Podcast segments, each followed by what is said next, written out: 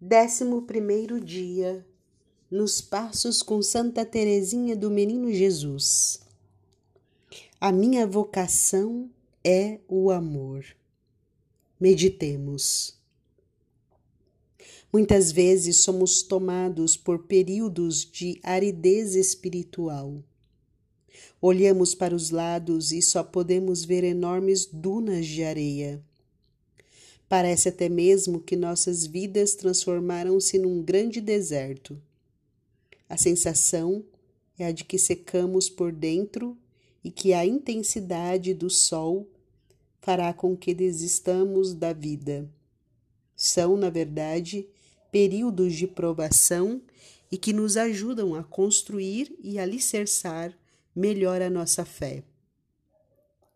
A maior graça que pode existir em meio à aridez é o sentimento, sentimento de não desistir nunca e saber que Deus jamais desistirá de nós. Terezinha não foi imune à aridez. Às vezes, poderíamos até mesmo pensar que, para ela, a vida e a própria vocação eram vividos bem no centro de um belíssimo oásis numa das muitas vezes em que ela se sentiu como que vivendo e envolta em densas trevas, escreveu: De repente, os nevoeiros que me cercam ficam mais compactos, penetram-me a alma, envolvem-na de tal sorte que já não me é possível reconhecer a imagem tão doce de minha pátria, o céu. Lá se foi tudo quando quero repousar meu coração, fatigado das trevas que o rodeiam, com a evocação do, do país luminoso pelo qual aspiro. Meu tormento redobra. Parece-me que as trevas, tomando a voz dos pecadores, dizem-me, escarnecendo de mim: Sonhas com a luz, uma pátria embalsamada dos mais suaves perfumes. Sonhas com a posse eterna do Criador de todas essas maravilhas. Crês que um dia sairás dos nevoeiros que te cercam. Avante, avante, alegra-te com a morte. Dar-te-ão não o que esperas, mas uma noite mais profunda ainda, a noite do nada. A noite escura da alma parecia não ter fim, mas por que não pensarmos que, em meio à noite escura da alma, podemos caminhar em direção à luz? Caminhar ou pensar que somos vítimas da existência? Ser ativo ou passivo? Terezinha não transformou a aridez em pão diário. Dela não se alimentava, tornou-se protagonista de sua própria vida e mesmo apresentando sintomas de tuberculose, preferiu o orvalho de Deus à aridez do deserto e caminhou com passos ainda mais firmes e com mais fervor.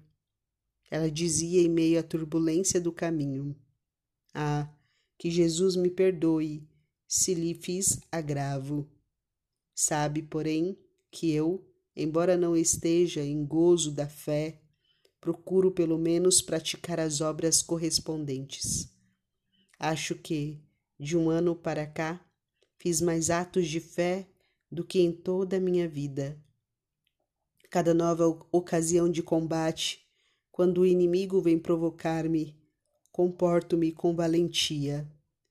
Corro para o lado de Jesus, digo-lhe que estou disposta a derramar até a derradeira gota de sangue para professar que existe um céu.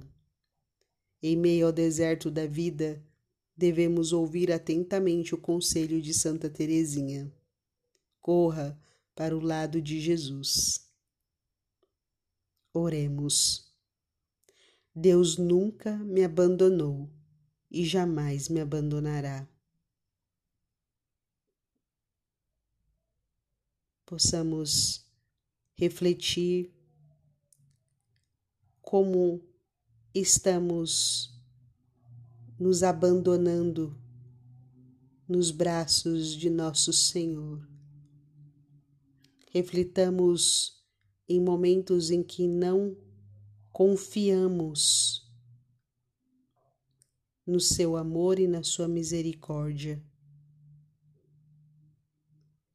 Reflitamos nas palavras de Jesus quando ele nos pede para que nós nos abandonemos, nos desprendamos de tudo e de todos. O que te prende, meu filho e minha filha? O que te prende e não te deixas viver no abandono?